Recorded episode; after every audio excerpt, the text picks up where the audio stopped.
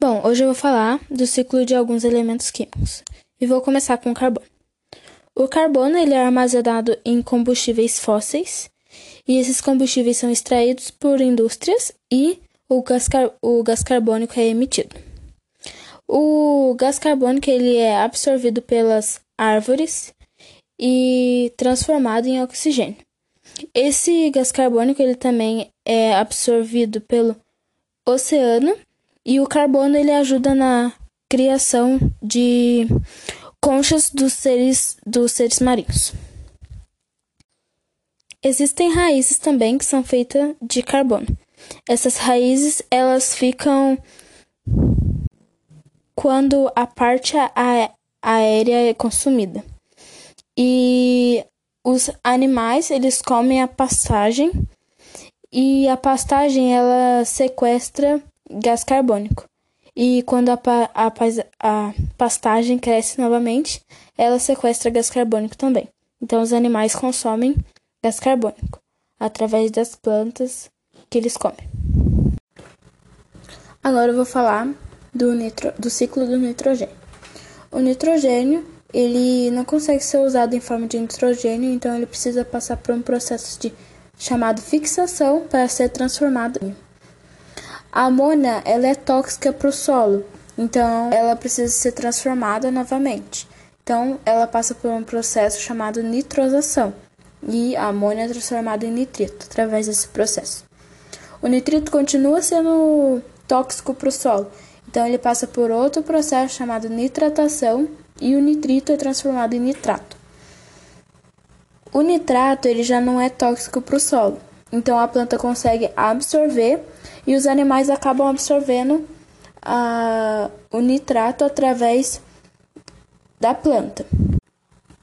O nitrato ele também é transformado em nitrogênio novamente e esse processo é chamado de desnitrificação. É, tem outras coisas que podem transfor ser transformadas em amônia e a decomposição é uma delas. A decomposição passa por um processo chamado amonificação e ele é transformado em amônia também. O próximo é o ciclo do enxofre.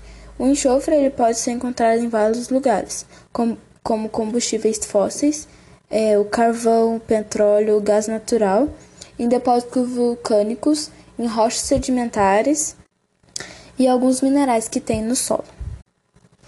Bom, o enxofre ele tem várias formas de ir para a atmosfera. Uma delas é pelas erupções vulcânicas, e nessas erupções são emitidos três gases com enxofre.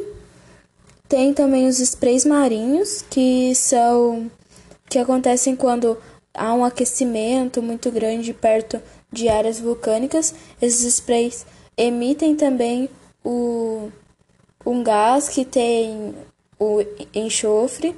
Tem também as emissões biogeoquímicas, que são quando algumas bactérias elas passam por um processo e o, o produto né, desse processo é o enxofre.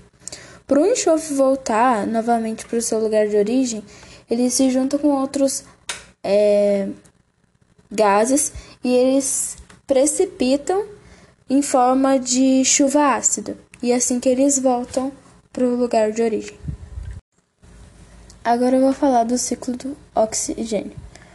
Basicamente, todo oxigênio que a gente tem na atmosfera, ele teve que passar por um organismo fotossintetizante, que são as árvores, por exemplo. Esse oxigênio, ele também pode ser resultado de da quebra do ozônio. Então, é, o ozônio é separado e vira O2 por causa de alguns processos né, que acontecem entre outros elementos químicos. O oxigênio ele é retirado da atmosfera pela respiração celular que nós humanos fazemos e os animais também, ou pelo processo de decomposição, que quando algum organismo está se decompondo, ele gasta oxigênio para esse processo. Uma da, a única forma que o oxigênio volta para a atmosfera é a fotossíntese.